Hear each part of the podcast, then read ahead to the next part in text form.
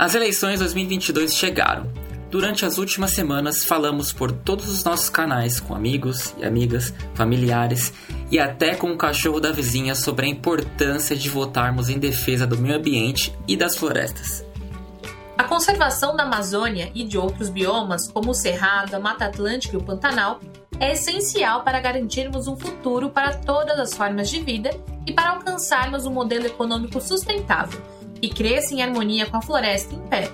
E é exatamente por isso que as florestas e outros ambientes naturais devem ser uma prioridade na hora de votar. As eleições são uma ferramenta poderosa para lutarmos pela Amazônia que precisamos. Infelizmente, a realidade atual é lamentável e precisa ser conhecida por todos e todas.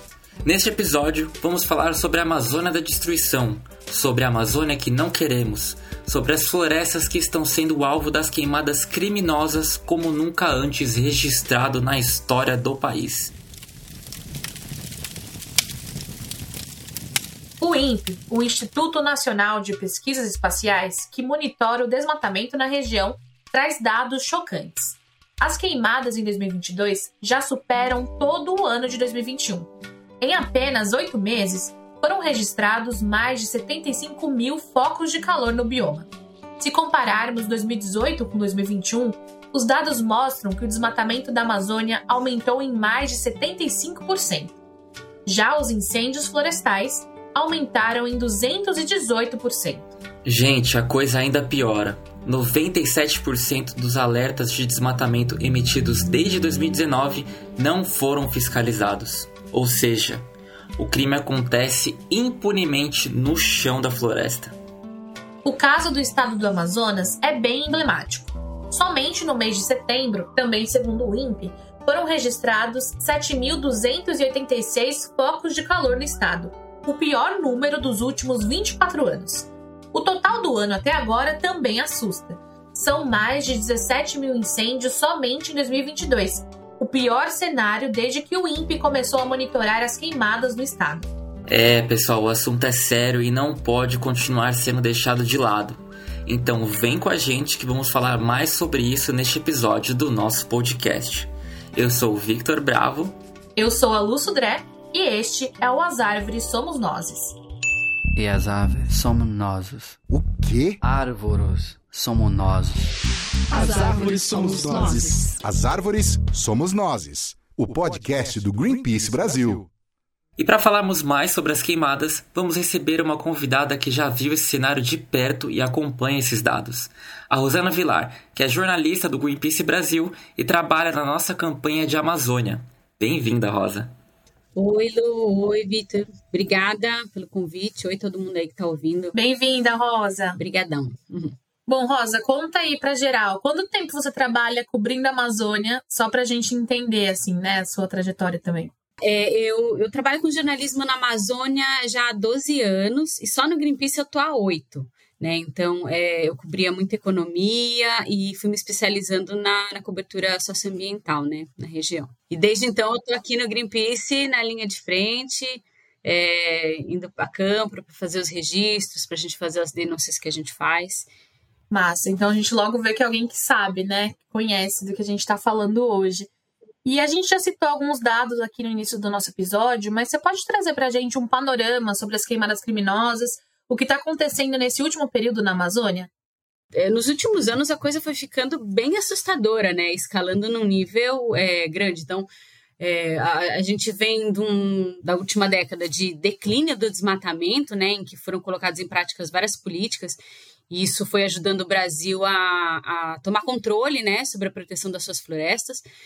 E nos últimos anos, assim, especialmente nos últimos é, cinco, seis anos, e mais intensamente ainda nos últimos três anos, a coisa é, foi aumentando muito. Você falou os dados de fogo, né? E a coisa tá tão é, dinâmica, né? E tão forte esse ano, que assim, até é, agosto do ano passado, a gente estava com 40 mil focos de calor, né? Até ontem, a gente está gravando, é dia 28, até ontem, dia 27, já eram 85 mil focos de calor, assim. Então, tipo, em um mês a gente dobrou, assim, é, tudo que a gente tinha registrado de foco de calor na Amazônia em um ano. Então, é, é, bem assustador. E vem subindo ano a ano, né? Ano a ano. E não só na Amazônia, mas no Brasil também, né? Então, de, de 1 de janeiro até ontem, foram 140 mil focos de calor no Brasil todo, né? Então, de fogo, a coisa tá muito feia. E de desmatamento também, né? No ano passado foi 22% de aumento, né? De acordo com o PRODES. E o que o DETER, que é o sistema de alertas, né? É importante diferenciar que tem o, o PRODES, que é a taxa anual de desmatamento, né? Que é o número oficial do desmatamento do ano. E tem o DETER, que ele é medido mês a mês e ele traz assim é, alertas, né? Então, é, é, baseado em imagens de satélite, é um alerta rápido para guiar a fiscalização, né? Esse é o objetivo do DETER. E o que o DETER vem mostrando, os alertas de desmatamento, é que esse ano vai ser assim uma coisa é, terrível, assim, né? Então, estamos esperando aí os dados, mas no fim do mês agora devem sair. E pelo que vem indicando até o momento, setembro foi assim terrível, terrível para a floresta e para os povos da floresta. E você está trazendo uma coisa muito importante também, a gente lembrar das queimadas nos outros biomas, né, para além da Amazônia, que tem essa centralidade por ser a Amazônia, mas eh, as queimadas também acontecem no Pantanal, no Cerrado. Sim, com certeza, né? E principalmente essa queimada é, que tem um fundo de desmatamento, né? Que tem uma relação íntima com desmatamento, que é o tipo de queimada que a gente vê muito nesse momento, né? É, e infelizmente o Brasil inteiro, né? Tá, tá sendo desmatado e queimado aí. Não, não é uma exclusividade da Amazônia, né? É, gente, tô ouvindo vocês falarem aqui dos dados e números enormes. Sempre quando eu fico refletindo sobre esses números e paro para entender qual é de fato o tamanho da área e a eco-ansiedade bate num grau que, nossa, às vezes eu fico até estático, assim, sem, sem conseguir refletir sobre outras questões. Mas bom, se você segue as redes sociais do Greenpeace Brasil, você vai ver que a gente convidou algumas e alguns influenciadores digitais lá para Porto Velho, para eles verem de perto as queimadas, esses dados, essas dimensões que a gente está falando, né? Então a gente chamou eles para ecoarem esse chamado em defesa da Amazônia. Entre essas pessoas que nós convidamos, a Gessilane Alves, que ela é bióloga, professora e ex-participante do BBB. Vamos ouvir um trechinho do depoimento dela sobre o que ela viu por lá. Se a gente não parar agora, muito provavelmente a gente não vai ter floresta para cuidar, né? É muito triste você pensar que tudo isso aqui era floresta em pé, viva. A gente escuta o barulho dos animais ao redor, dá um sentimento de tristeza mesmo. Já tem mais de duas semanas que essa área pegou fogo e ainda tem lugares que está saindo fumaça. Então, o sentimento é de que a destruição não vai parar, né? O Rosa, você já esteve em vários locais onde houve essas queimadas criminosas. Conta um pouquinho pra gente como que foi a sua experiência e, sobretudo, a importância do Greenpeace estar nesses lugares. É, pois é, bom, todo ano, é, principalmente nessa, nesse período em que acontecem as queimadas criminosas, né, que é, coincide com o verão amazônico, que é quando fica mais seco, né, na região norte, vai de junho até mais ou menos agora setembro, né, iníciozinho de outubro, a gente faz um monitoramento em campo dos dados que o INPE nos fornece, né? Então, assim, o INPE tem os alertas de fogo, tem os alertas de desmatamento, e a gente vai em campo para checar se bate, né? Se a gente vê, se a realidade que a gente está vendo lá no chão da floresta é aquilo que o dado está mostrando. É, isso depois a gente vai gerar denúncias públicas, vamos gerar denúncias oficiais nos órgãos responsáveis. E para a gente fazer esse trabalho, a gente tem que estar tá nesses lugares, né? Então a gente sobrevoa muito. É, isso é uma ferramenta que a gente tem que ajuda muito, porque a Amazônia é gigantesca. Assim, então, para você dar conta de ver vários pontos, conseguir várias informações, é, a gente ter o avião ajuda demais, demais, demais. E a gente vai em campo pelo chão também. É, eu, eu, é difícil dizer qual parte é pior, qual parte do trabalho é pior porque é, no sobrevoo, a gente sobrevoa muitas horas é, em cima da floresta, e quando tá com fogo, é horrível. Assim, normalmente você já, já vomita, já passa mal, né, tal, porque, enfim, é, é um voo difícil para fazer o registro dessas imagens, né, o avião tem que ficar rodando ali várias vezes em cima de um local para a gente conseguir fazer um registro. E com a fumaça, a fumaça entra no avião. Vocês não têm ideia do que, que é isso. Imagina que a gente está a muitos, muitos mil pés de altura. E, e isso, assim, é, é horrível de fazer. Aí você vai por campo, você vê lá aquele negócio, né?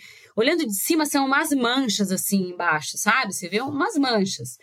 Não dá para ter uma ideia do tamanho. É quando você entra de carro, tem lugar que você entra e é, tem toco de árvore queimada que é maior que você, maior que teu carro, sabe? Assim. E aí, quando você tá no chão, você entende a dimensão daquilo que você viu lá em cima. Então, assim, é, é, eu, eu, acho que eu, é, a primeira vez que eu vi, assim, essa combinação de imagens, de pontos de vista, assim, que eu entendi. É, e, e um do, uma das coisas do meu trabalho é justamente mostrar isso, né, para as pessoas, é, o que, como que é, como que se parece, né, porque a gente fala tão destruindo, tá queimando a Amazônia, é um negócio tão distante, né, a gente não vê, tá lá no meio do mato, né, tem tanto mato, mas não, cara, é horrível, assim, é uma coisa que realmente, assim, se todo mundo vê, se pudesse ver isso, é, muda a nossa percepção sobre o problema.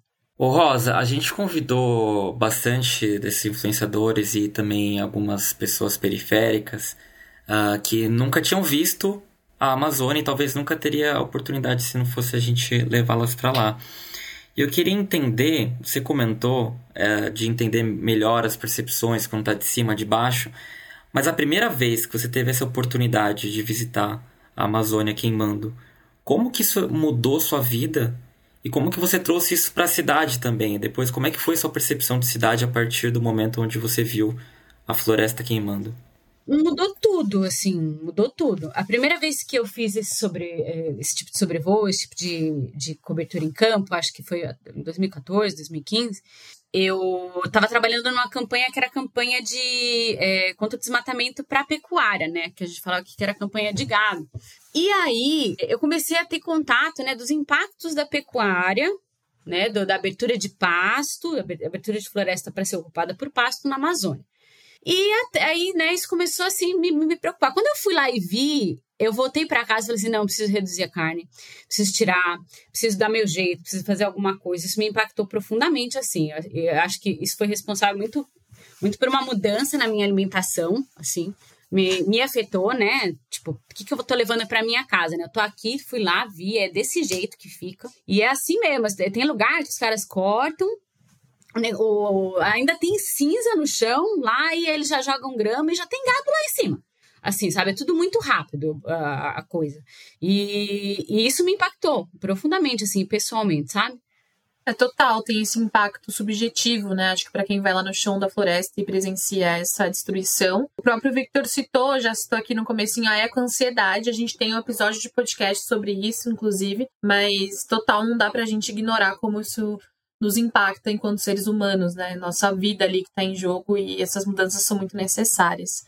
Outra coisa que eu queria trazer para essa conversa, gente, é que muitas pessoas na política brasileira insistem em dizer que a Amazônia pega fogo sozinha. A gente ouve muito disso por aí. E que as queimadas, então, são resultado desse tempo seco, do verão amazônico, que a Rosa citou e tudo mais. Mas é importante a gente reafirmar que as queimadas não são naturais, né, Rosa? Explica mais um pouquinho disso pra gente. É, quando a gente está falando de Amazônia, não são naturais, né? Basta, enfim, todo mundo já foi criança, né? Brincou ali de, de botar fogo no, nos pauzinhos, assim, né? Então você já deve ter visto que quando a, a varetinha está verde, a varetinha não pega fogo, né? A varetinha tem que estar tá seca. E a Amazônia é uma floresta tropical úmida, ela é úmida, né? Ela é uma, é, uma bomba de água, assim, né? Ela puxa a água da, atmosfera, joga para as plantas, puxa do solo, joga para a atmosfera. Então, assim, ela é extremamente úmida. Então, uma floresta amazônica íntegra, bem, bem conservada, bem protegida, ela não vai pegar fogo assim facilmente. Não é como se é, ah, e jogou um cigarro, né? A pessoa fala, que o pessoal joga muito cigarro na, na, na estrada e aí pega mesmo. Não, não é assim que funciona o fogo na Amazônia, né? Então, que é, o, que é o processo que a gente chama de degradação, né? Degradação é quando você começa a tirar um, um pouquinho de árvore, tira um pouquinho aqui, um pouquinho ali, vende aquela madeira, aí depois pega uma, umas outras, aí a floresta começa a ficar toda esburacada, né? Aquilo tudo vai ficando seco. Às vezes eles botam fogo quando já está nesse estágio, Às vezes eles botam fogo quando tá mais desmatado, né, para gastar menos, porque assim, botar fogo também é caro, não é barato você botar fogo num, num, numa floresta. São galões e galões de gasolina, porque é isso, eles vão lá, põe gasolina e põe fogo naquilo, né? Isso daí não é um raio, não é um cigarro, gente, que vai botar fogo numa floresta no meio da Amazônia, que o bombeiro não consegue nem chegar de tão longe que é. Então não existe isso, né? Quando a gente fala de cerrado, é outros 500, outra coisa, né? Tanto que a vegetação do cerrado tem áreas de vegetação do cerrado que elas, é, as plantas, todo aquele ambiente, ele se desenvolveu para conviver com fogo. Então, na época de, de chuva, tem fogo natural, as plantas queimam e já, já renascem. As plantas da Amazônia não, elas não estão preparadas para isso. Então, é um desastre irreversível, é irreversível. Né? São árvores centenárias, é, são é uma riqueza que a gente nem conhece e que se perde, que não está pronto para resistir ao fogo, né? Pois bem, é, vale ressaltar aqui, fazer um, um, alerta novamente, que essa insistência em dizer que a Amazônia pega fogo trata-se de um plano estratégico muito bem elaborado que se chama fake news, que a gente também já falou aqui em outros episódios. Então, principalmente nesse momento, Vamos ficar bem atentos e atentas, ir em fontes é, fidedignas para entender se o que a gente está lendo ali, absorvendo de informação, é de fato verdadeiro. E bom, Rosa, ajuda a gente a desmistificar uma outra pauta aqui, que é o que acontece na Amazônia. Fica apenas na Amazônia? Como que as pessoas que vivem nos grandes centros urbanos, como eu, que vivo aqui em São Paulo, e no planeta todo, sentem os impactos das queimadas do desmatamento? Bom, eu acho que vamos começar então vocês me respondendo essa pergunta, né? E aí, como que tava o ar em São Paulo mês passado? Teve algum dia aí que vocês acordaram com o sol vermelho, assim? Como que foi? Conta aí. Minha irmã, tá um caos. Tá um caos aqui. Tá bizarríssimo. Eu olho, eu olho o termômetro aqui de, de qualidade do ar, eu fico em choque. Tá difícil respirar, né, gente? E como esquecer daquele dia do fogo em 2019, que às 3, 4 horas da tarde escureceu de uma hora para outra, o céu todo nublado, tudo a ver com as queimadas da Amazônia, né? Exato, isso foi 2019, né? Se eu não me engano. Mas esse ano, mês passado, mês passado não, no início desse mês, né? Eu, hoje em dia eu moro em Santa Catarina e teve um dia aqui em Santa Catarina que o, o céu tava igual eu vi em Porto Velho. Né? Porto Velho, aliás, este ano em Porto Velho, teve um dia que Porto Velho teve a pior qualidade do ar do mundo. Tipo, do mundo, assim, entendeu? Então, esse eu acho que é o efeito imediato das queimadas, né? Na nossa qualidade de vida e, enfim, na nossa vida como um todo, né? Então, as pessoas adoecem, é, o planeta adoece, né? Tudo adoece. É, o, outros efeitos são que é, também a gente não pode negar, é, é, é consenso, e quem nega, é, não sei, está vivendo em Marte, né? Não está vendo o que está acontecendo. Mas as mudanças climáticas existem, elas são um fato, elas estão aí, estão batendo a porta. E os cientistas estão falando, meu, pelo amor de Deus, vamos fazer alguma coisa. E a gente não está fazendo o suficiente. E a Amazônia, ela estoca um monte de carbono embaixo ali. Hoje em dia, é, o desmatamento é, é a maior fonte de emissões de gás de efeito estufa do Brasil. 46% das emissões de gás de efeito estufa do Brasil atualmente, elas vêm do desmatamento.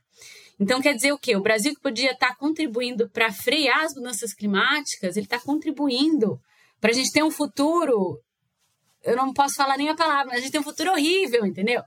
É, o desmatamento da Amazônia afeta o clima no mundo inteiro, afeta a chuva, né? Bom, aí você vai no mercado, né? Você vê, pô, o leite tá caro, o frango tá tão caro, né? Por que será que tá caro? Tá caro porque a falta de chuvas afeta a produção de milho, afeta a produção de soja, e isso afeta o preço de todos os produtos em cadeia, né? Porque você precisa do milho, você precisa da soja para produzir o leite e o frango, né? Que você compra no mercado. Então, até o próprio agro que quer flexibilizar a lei, quer é, um libera geral aí de agrotóxico, quer, quer fazer tudo isso, o próprio agronegócio, ele é, é impactado pelo desmatamento da Amazônia. Porque isso afeta diretamente o nosso, é, a nossa produção agrícola no Brasil, né? Então tudo, gente, está tudo conectado, assim. Ninguém é sozinho no mundo, não. Ô Rosa, e aí tem um ponto que a gente, vamos, vamos até falar daqui a pouquinho, eu tive a oportunidade de ver uma grande biodiversidade de perto. E aí eu estava acompanhando os cientistas e tudo mais, e eu entendi que algumas espécies vivem em regiões muito específicas. E aí se pega fogo, se destrói, acabou, acabou para aquele lugar. Então, qual é o impacto também para essa grande biodiversidade que a, que a Amazônia, não só a Amazônia, né, mas todos os ecossistemas presentes aí no mundo afora sofrem com desmatamento, com queimada? Sim, verdade. É, bom, tem os impactos para a saúde, né, da, das pessoas e da biodiversidade. É, a gente não tem nem como medir, é imensurável. A gente estava, a gente teve uma expedição em Manicoré, né, que é que a gente teve junto, né, Vitor? E Manicoré é um município do Amazonas é, e a gente foi nesse, né, nesse local do Rio Manicoré, onde tem um, um grupo de comunidades que luta ali para a criação de uma, de uma área de desenvolvimento sustentável, né? E lá a gente levou vários pesquisadores do INPA para fazerem um, um mini inventário ali, um inventário rápido da biodiversidade. E o que eles encontraram naquele pedacinho de Amazônia é incrível, assim. É, é a gente ainda está processando os dados, mas a gente é, já ficou sabendo de várias prováveis novas espécies na, naquele pequeno espaço, com coisa de 20 dias de trabalho. Assim. Então você imagina o que, que não tem nessa Amazônia que a gente não conhece ainda. E uma coisa que ficou muito marcada, é, que, que, a, que, uma das, da, das professoras falaram lá, Fernanda Werneck, que ela me falou que é, desmatamento é invariavelmente é, é perda de, de espécies, porque é, muitas espécies a gente não conhece, não sabem que estão ali. É, tem uma, uma diversidade muito, muito, muito grande e um endemismo, né? Endemismo é quando é aquela coisa só tem ali naquele lugar, né? Então a Amazônia tem um endemismo muito gigantesco. Então, lá, por exemplo, nessa região que a gente foi, ela tem um mico que só tem lá, que inclusive chama mico manicorensis, que é um miquinho fofinho que só tem lá naquela região de Manicoré. Então, você imagina um desmatamento ali daquela área. O que, que significa para essa espécie, né? Ela deixa de existir é um processo muito perverso, né? Quando a gente para para pensar, o desmatamento e a crise climática é uma ameaça a todas as formas de vida. Assim como os eventos extremos aqui causam as enchentes, deslizamentos de terra, né? Muitas pessoas morrem por conta da crise climática e o desmatamento, a destruição da Amazônia impede nessa né, esse desenvolvimento de vida e da biodiversidade. É uma coisa bem triste mesmo. E aí eu acho que para a gente avaliar esse cenário, é sempre importante a gente olhar para como chegamos a essa situação, né? A esse contexto tão desastroso. Pois é, Lu. Para entender né, o, buraco que a gente está entrando, é, eu acho que é legal a gente olhar um pouquinho o que, que, a, o que, que o Brasil fez, né? A gente repete muito que o Brasil era referência em, em, em proteção ambiental, em combate ao desmatamento, né? Então, desde a da Constituição, é, o Brasil veio avançando, né? O meio ambiente nem era nem, nem fazia parte né, da Constituição brasileira, passou a fazer parte com a Constituição de 88. E aí, vamos voltar 20 anos aí. Em 2004, a gente teve é, um dos maiores números de desmatamento assim da história da Amazônia. Foram 27 mil quilômetros quadrados. Olha o tamanho disso, 27 mil quilômetros quadrados. Daí, é, o Brasil foi pressionado e falou assim, não, é, precisamos reduzir isso. E aí é, foi, foi implementado, um, acho que o plano mais ambicioso de combate ao desmatamento, assim, juntou vários ministérios, assim, mais de 10 ministérios, todo mundo trabalhando nisso, criando uh, a, a, estrutura, né? Então, foi criado o ICMBio, que era para gerir os parques que foram criados, foram criados um monte de parque, área destinada à proteção, o IBAMA, a atuação do IBAMA reforçada, foi assim, tá, tá, tá. Aí, em 2012, a gente chegou ao nosso menor nível, 4.500 quilômetros quadrados. Então, em oito anos, a gente fez despencar o desmatamento. Beleza. Corta para 2016 e aí a coisa começou a, a deslanchar. É, propostas legislativas que vinham sendo, sendo é, seguradas aí para liberar agrotóxico, para é, perdão multa ambiental e tal, tal, tal. Aí corta para 2019. Bom, 2019 chega lá o Ricardo Salles, ministro do Meio Ambiente, assim. Então, meu Deus do céu. É, tem um site do Greenpeace que, assim, eu não tenho nem como calcular, mas assim, tem um site do Greenpeace que é excelente, que chama governodadestruição.org. É isso aí, governodadestruição.org que tem assim, passo a passo, todo, tudo que foi feito em três anos, até 2021, que trouxe a gente até aqui. Então, assim, é, o orçamento do IBAMA sendo cortado, é, a gente tinha servidor sendo ameaçado, os cargos de direção do IBAMA todos foram substituídos por policiais militares, gente que nunca trabalhou com a questão do meio ambiente, né? Os dados do INPE sendo desacreditados, Aí começa a entrar em debate o projeto para é, flexibilização do licenciamento ambiental, para você poder fazer o que você quisesse, poder plantar soja tranquilão, sem, sem, sem licenciamento. Os governos dos estados aproveitando a onda é, da porteira aberta foram também cometendo diversas atrocidades. Acho que eu, eu dou um destaque para o estado de, de Rondônia, que, olha, no último, nos últimos três anos eles se superaram, assim, nas atrocidades, sabe? Tipo, de, de querer liberar garimpo no madeira, de reduzir parque, de reduzir parque que já foi conquistado, área protegida, diminuir área protegida, assim, populações indígenas abandonadas, os postos da FUNAI fechados. E aí a gente tem isso, entendeu? Não, não é, isso não saiu do nada, isso não brotou do chão, isso foi uma construção, né? E, e se a gente está nesse momento é porque Infelizmente, é, o, o governo atual construiu isso para gente. E a gente não pode esquecer também do aumento da violência contra os ativistas e contra os povos indígenas que estão ali no território lutando, né? A gente teve o caso é, do assassinato do Dom e do Bruno recentemente, que eu acho que é bem emblemático do resultado dessa política de destruição, né? Dessa política de ódio contra o meio ambiente, contra os ativistas. É, bom, e ouvindo vocês assim, eu tenho certeza de que esse não é o Brasil que eu quero, esse não é o meio ambiente que eu quero, é, esse não é o mundo onde eu quero viver, eu quero transformar isso. Mas, Rosa, eu queria entender, a gente falou um pouco aí da experiência que a gente teve lá no Rio Manicoré, que eu também estive presente, para mim foi belíssimo, eu entendi que aquele é o mundo que eu quero viver, aquela é a Amazônia que eu quero ajudar a desenvolver de maneira sustentável com justiça social, com socioeconomia, com uma questão de, de um ativismo mais presente ali dentro, né? Com amor, com luz. E aí eu queria entender de que de se esse não é o lugar que a gente não quer viver, qual que é o lugar que a gente quer viver? Como que a gente consegue expandir aquela experiência que a gente viveu no Manicoré pro planeta, pro Brasil? Verdade. É, a história lá que a gente foi acompanhar no Manicoré é uma história muito linda, de muita luta, né? Então, as comunidades ali, elas estão já há 16 anos é, lutando por uma reserva de desenvolvimento sustentável, né? Que é um tipo de unidade de conservação que você que preserva também os modos de vida e as populações locais, né? E a produção delas e tal. E esse ano eles conseguiram é, um documento que chama Concessão de Direito Real de Uso Coletivo, né, que chama CDRU, que ela traz alguns benefícios, né, protege a terra, tal. E agora eles estão nesse processo de implantar. E o que, que isso quer dizer? Isso quer dizer que essas, essas comunidades, essas pessoas vão continuar vivendo lá, no, na, na terra delas, que elas nasceram, cresceram com o modo de vida delas, é, e preservando aquela área para gente, cara, só, só vivendo como eles vivem. Olha que coisa louca, olha que incrível. E essa terra vai ser protegida contra grileiros, contra desmatadores, contra, contra tudo isso.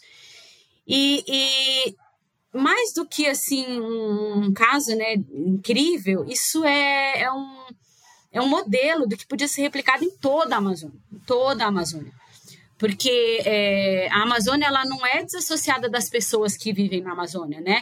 A Amazônia tem gente, tem muita gente, tem um monte de gente. Um monte de gente que precisa é, de respeito, que precisa de proteção, que precisa de trabalho, que precisa de educação, né? É, é, é, é interessante porque assim, os políticos eles falam assim, ai, é, não vai ter uma árvore em pé enquanto o povo da Amazônia estiver passando fome. Eu vou liberar o desmatamento. E aí vai lá, né? Libera para beneficia ali, né? Alguns, é, alguns setores para desmatar, mas não leva escola para essas comunidades, não leva energia elétrica para essas comunidades, não tem posto de saúde para atender essas comunidades. Então quer dizer o quê? O povo está na miséria porque a floresta está em pé ou o povo está na miséria porque está abandonado? Né? Então, assim, é uma miséria programada. O Estado parece que faz de propósito para as pessoas é, serem sugadas, né, pelo desmatamento. Então, quando a gente tem uma é, opção econômica, quando a gente tem educação, gente, educação, a gente tem produção de conhecimento, produção de ciência, essa é a Amazônia que a gente quer, assim, e eu acho que é, isso que é tão emblemático no caso de Manicoré, assim, ele reúne tudo, tudo que a gente quer, né, é, para a Amazônia. É, infelizmente, a Amazônia hoje, ela tem 607 mil quilômetros de florestas públicas que não têm uma destinação para preservação. Né? Então, quer dizer, são florestas é, da União, é, ou florestas dos estados, e, e que estão lá e que as pessoas estão fazendo o quê? Estão se apossando, estão grilando, estão desmatando. É nosso patrimônio. Isso daí é nosso, é nossa riqueza de todo brasileiro. Isso está sendo destruído porque não está protegido, porque não está direcionado para um desenvolvimento sustentável, por exemplo, né? Ou para um estudo, ou para turismo, o que seja, entendeu? Não está destinado. Então, é, esse é o Brasil que eu quero ver, assim, um Brasil que destine e proteja suas florestas, que a gente resolva esse problema, que a gente dê possibilidades de vida, que a gente tenha desenvolvimento de ciência, tecnologia, de educação na Amazônia, que, que a gente, é, que as pessoas da Amazônia elas tenham tudo que o resto do Brasil tem, assim, e ainda é, fornecendo todo esse serviço maravilhoso é, de proteger a floresta. É essa Amazônia que a gente precisa, né? O Brasil crescendo com a floresta em pé. Bom, gente, a gente tá chegando aqui no fim dessa entrevista. Esse episódio que a gente tá gravando agora vai ser publicado no dia 30 de setembro, dois dias antes do primeiro turno das eleições de 2022, que é um momento bem importante. E aí eu queria saber de vocês, assim, que recado vocês têm para a juventude, para quem nos escuta, e mais do que isso, o que vai pesar na decisão de vocês na hora de apertar o botão na urna? Eu já posso dizer que para mim, eu tô pensando e escolhendo candidaturas que estão se comprometendo a defender a Amazônia, porque é sobre tudo isso que a gente falou, né? A Amazônia é nosso futuro, a gente precisa proteger. Bom, para mim, é, eu estou dando preferência para candidaturas que tenham bons programas no, no, na questão ambiental, tanto para a floresta quanto para a questão do mar é, e dos rios, que a gente está. É, bem, é bem preocupante. Vou dar preferência para candidaturas femininas, umas manas aí, a gente precisa de mais mulheres é, para representar a gente. E só isso. Mentira, não é só isso, mas é, acho que é o principal aí, esse ano. É tanta coisa que é difícil escolher, né? Mas acho que a primeira questão. Eu não tô pensando só nessa semana, não. Eu tô pensando um pouco além é, da votação agora no primeiro turno. Claro, estou escolhendo minhas candidatas e candidatos que se preocupam muito com o meio ambiente, não só isso, questões socioeconômicas, moradia, principalmente aqui em São Paulo, que é uma das pautas bem, bem caras para mim, a questão de moradia. Mas é importante a gente ir além disso, né? E além dessas eleições agora. Então, eu venho de uma construção de vida que eu fiz uma escolha que é o ativismo. Então eu tô aí levando junto com meus esforços principais estão agora para um projeto que se chama Raízes, que é um núcleo de voluntariado dentro do grupo daqui de São Paulo do Greenpeace Brasil, é, onde a gente leva o ativismo ambiental para a base, ou seja, a gente está indo para a periferia. Então eu estou fazendo esse trabalho de base que é justamente quem são as pessoas mais afetadas pela crise climática, pelo desmatamento na Amazônia, por questões socioeconômicas, sobretudo por questões socioeconômicas. Como é que a pessoa vai ter tempo de se preocupar com o meio ambiente se ela está preocupada em se alimentar, de dar uma vida minimamente digna para suas crianças? Então, a gente tem que estar tá fazendo esse trabalho, se a gente tem o privilégio de poder utilizar do nosso tempo para trabalhar o ativismo da base, eu acho que é mais do que necessário, eu acho que é um dever nosso. Então, se você está afim também de juntar suas forças e vir, vir com a gente, entre lá conexãoverde.greenpeace.org.br e torne-se um voluntário aí do ativismo que a gente vai unir nossas forças pelo Brasil inteiro para construir esse Brasil que a gente quer. Não é, Rosana? Muito obrigado por ter participado aqui com a gente. Valeu demais, foi um ótimo papo. Obrigada, gente. Conheçam aí o Projeto Raiz, que é tudo de bom, tudo de fofo e lindo. Muito legal os trabalhos que vocês fazem. Sim, os voluntas do Green arrasam e vou aproveitar também para divulgar o Guia do Voto Sem Vacilo, que é um projeto que a gente botou na rua aí nessas eleições, que traz justamente é, dicas de como votar sem vacilar e casando todas essas pautas, né? Porque a defesa da Amazônia e do meio ambiente também é uma resposta à fome, à crise socioeconômica. Tudo está conectado, como a Rosa comentou aqui mais cedo. Então, corre lá, votosemvacilo.org.br, que ainda dá tempo de você se informar, se conscientizar para não vacilar nessas eleições. E é isso, Rosa, valeu, foi ótimo o nosso papo, adorei. Obrigada mesmo. Valeu, gente. No Greenpeace Brasil temos uma frase que resume bem nossa atuação e que inclusive já usamos aqui no nosso podcast. Nosso partido é a floresta. Nós lutamos pela construção de um outro tipo de relação com a natureza, tendo como pilares nossa autonomia política e independência financeira. Reforçamos nossos valores ao longo de todo esse período eleitoral e contribuímos com o debate público sobre o meio ambiente. Estamos ao lado do desenvolvimento sustentável e daqueles que defendem os direitos dos povos originários, comunidades tradicionais e das florestas. Desde que surgimos no Brasil, em 1992, temos como prioridade a conservação da Amazônia e dos outros biomas brasileiros. E em 2022, esse ano tão decisivo para o futuro do país, nós completamos três décadas de luta ambiental. E para celebrar nossos 30 anos, criamos o projeto Memórias, que traz depoimentos de pessoas que construíram e constroem essa história. A trajetória da organização se mistura, por exemplo, com a de Paula Dari, ambientalista, ativista e referência internacional quando o assunto é Amazônia. O Paulo tem muitos causos para contar. Ele é um dos nossos ativistas fundadores e vai falar um pouco pra gente da nossa atuação ao lado dos povos indígenas Deni, que vivem no estado do Amazonas, na região dos rios Juruá e Purus. No início de 2000, nós tínhamos certificado que uma grande empresa malaia de exportação e importação de madeira tinha comprado uma área enorme do sudoeste do Amazonas, bem no sul. E a gente foi para lá, porque não existe áreas desse tamanho que estejam à venda eh, naquela região. A gente começou a notar que estavam sendo seguidos por algumas canoas. E a gente não tinha nem ideia de que ali naquela região tinha uh, um grupo indígena que não sabiam que a terra deles havia sido comprada pelos malaias. E aí a gente ficou três anos envolvido com os DENI, ajudamos a capacitá-los para fazer a autodemarcação.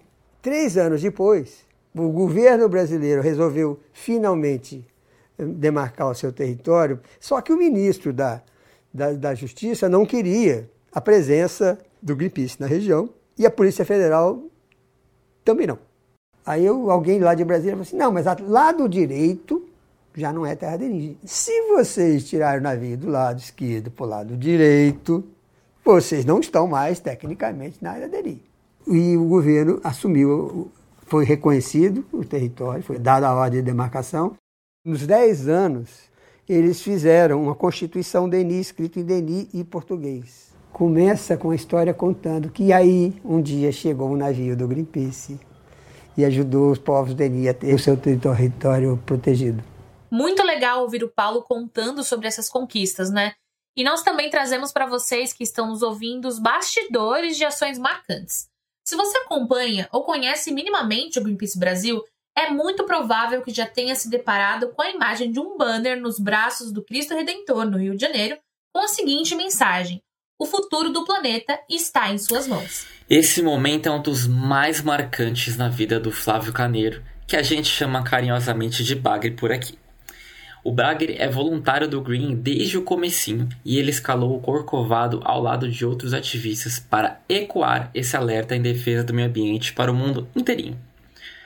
Conta pra gente como foi essa loucura lá nas alturas, Bagre.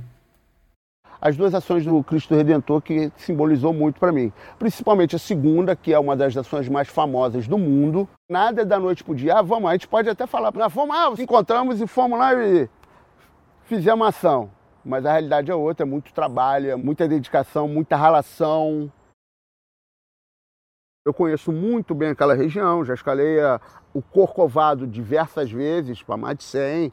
A gente foi para lá, foi dormir numa caverna, onde tem perto do, do, do cume, e de noite chovia muito. E eu já estava assim, ó, esquece galera, esquece, não vai rolar. Aí quando acorda, céu lindo, maravilhoso. O impacto que a gente queria causar ali, cara, é chamar a atenção para as pessoas, da consciência das pessoas. A faixa é fantástica. O futuro do planeta está em suas mãos, na mão do Cristo, assim, simbolicamente. Eu vejo aquela estátua muito mais do que simplesmente um, um símbolo católico ou cristão. É muito maior. O futuro do planeta está na mão da gente. Se a gente não tomar atitude, se a gente continuar da, mesma forma que a gente está atuando, o desperdício de tudo, usou uma vez, joga fora, vai ser um colapso.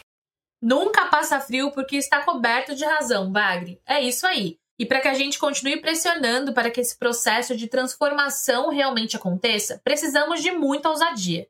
Que bom que a gente tem de sobra isso por aqui. E não somos nós que estamos falando, não, viu? Quem diz é a Ana Toni, que atuou como presidente do Conselho do Greenpeace Brasil durante a primeira década da organização e viu a gente crescer esses anos todos. Eu não sou a mesma pessoa que eu era 30 anos atrás, mas eu continuo achando que a gente tem que ousar. E eu acho que o Green, mais do que qualquer outra organização da sociedade civil, tem essa capacidade. Ele precisa simplesmente ser irreverente, ser ousado e mostrar caminhos que outras organizações menores não têm capacidade. Então, eu acho que essa capacidade do Green de ousar, eu espero que o Green nunca perca assim de vista, porque é o que é o que mantém o Green vivo.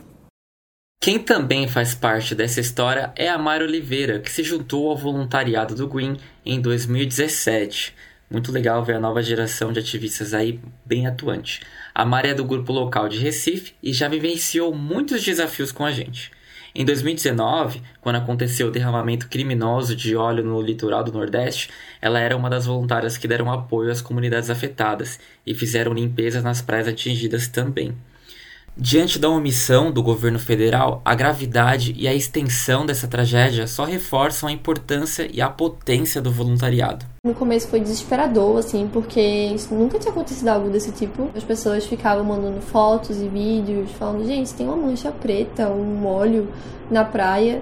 E aí começou a chegar em outros estados e foi se tornando algo muito maior. Eu lembro que você chegava nas praias, você encontrava não só voluntários, mas você também via um grande grupo de pessoas, vizinhos, amigos, todo mundo se juntando ali, tornando realmente uma grande rede de apoio para tentar solucionar ali, poder ajudar ou retirar pelo menos um pouco do óleo que estava vindo para a parte do litoral. Eu tive a oportunidade de trabalhar na parte de cobertura, onde ficou ali de frente durante todos os dias pesquisando e tentando capturar todas as informações possíveis para a gente poder levar para a rede social e fazer barulho, sabe? Porque era algo urgente. Muito obrigada, Mari. Esse relato mostra pra gente os desafios do voluntariado e da luta ambiental. Mas o Antônio Padilha, que aos 78 anos carrega com orgulho o título de volunta mais velho do Greenpeace, nos lembra o valor do ativismo ambiental. Conta pra gente, Padilha, como é estar nessa luta há tanto tempo? É uma sensação de que estamos fazendo aquilo que é para fazer, nós estamos fazendo aquilo que precisa ser feito. Lembrar o mundo de que nós temos um dever de manter o nosso planeta. Ah, manter nosso planeta não significa é, defender o planeta Terra, significa defender a humanidade. Amei, Padilha! Proteger o planeta é defender todas as formas de vida e garantir o futuro das próximas gerações. E com esse recado, a gente vai chegando ao fim do nosso episódio. Eu queria muito agradecer você, Victor, por estar aqui na apresentação comigo dessa vez. Foi ótimo, arrasou. É isso, gente. Muito obrigado. Espero esbarrar com algumas e alguns de vocês aí nessa trajetória ativista. Vamos mudar o mundo, fazer dele um lugar melhor. Um beijo. Gente, o Rafa tá de férias e a Cami em uma atividade externa, mas logo logo os dois estarão de volta aqui no As Árvores Somos Nós. E um muito obrigada também a Mari Campos, nossa coordenadora de comunicação, que sempre nos dá aquele help pro podcast e pro ar. E pra gente encerrar com chave de ouro, vamos deixar aqui mais um trechinho da entrevista com Paula Dário para compartilharmos essa inspiração que só a luta ambiental é capaz de trazer. Você tem que levar uma mensagem para as pessoas de que elas sim podem fazer coisas, elas, elas têm que tomar um partido. Lutar pela defesa da natureza, a defesa da Amazônia e a defesa da vida contra a destruição da tragédia climática é a maior das políticas. A gente, é, eu porto a bandeira de uma ideia. Essa ideia é que cada pessoa pode fazer a diferença em qualquer coisa, em qualquer atividade que você está fazendo, mas você tem que fazer, escolher o, o lado que você está o Greenpeace é, é, estimula as pessoas a descobrir que eu tenho, eu te, sim eu posso fazer alguma coisa e sim eu posso escolher o lado protetor. Para mim a, a visão é essa. Faz porque você faz a diferença.